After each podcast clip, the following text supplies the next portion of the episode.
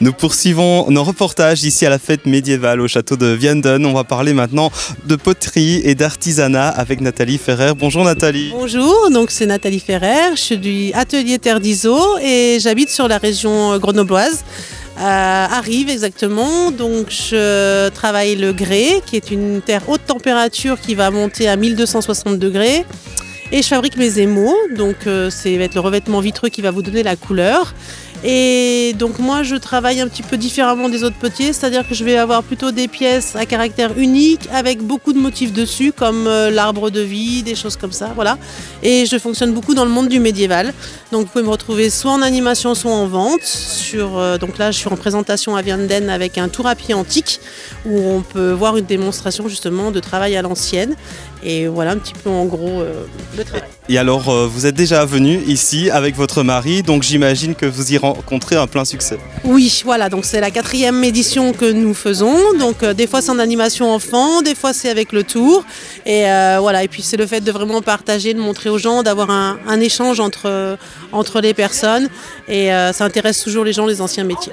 Êtes-vous fier aujourd'hui de défendre votre artisanat qu'on ne voit plus partout, il faut le dire? Oui, je suis très fière parce que c'est devenu un peu une mode. Par moment, tout le monde a voulu être potier, mais en fait, potier, c'est pas que créer des pots, c'est aussi mettre euh, ce qu'on a à l'intérieur de soi et revenir sur des méthodes un petit peu à l'ancienne, c'est très intéressant. Voilà.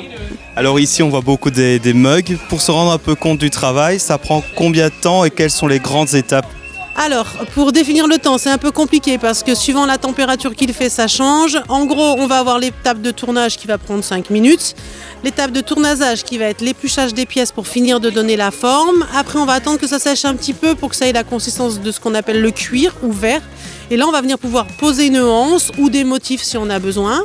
Ça va sécher. On fera une première cuisson à 950 degrés qui s'appelle le biscuit, euh, qui va du coup durer 48 heures parce que ça va monter par palier progressivement. Quand ce sera terminé, on viendra tremper les pièces dans un bain d'émail à partir de matières premières calcaires et d'oxyde ou de, voilà, de, choses comme ça.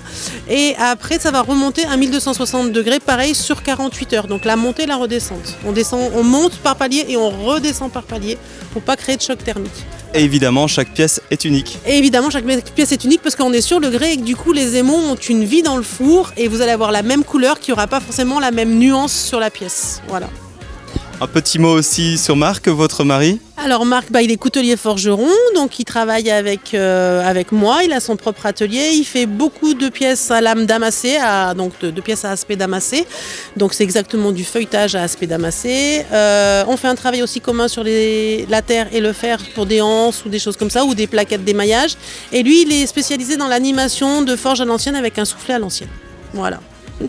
Si vous aviez euh, une belle pièce ou une belle commande que vous avez réalisée en tête, ce serait laquelle? La théière. Voilà, c'est ma Pourquoi? pièce parce que c'est ma pièce favorite. C'est quelque chose qui va rapporter du réconfort aux gens. Ou c'est un petit peu technique parce qu'on va avoir de l'assemblage, c'est pas simplement du tournage.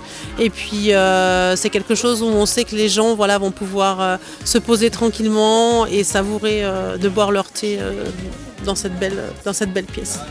Très bien, pour se quitter, un petit mot sur la page Facebook, c'est là qu'on peut trouver plus d'informations. Voilà, sur la page Facebook Atelier Terre d'Iso ou sur la, la page Marc Forgeois. Euh, Forgeois voilà. nous partagerons tout ça. Merci beaucoup Nathalie, plein succès. Et eh bien c'est moi qui vous remercie. Bonne fête. Passez une bonne fête sur Vianden.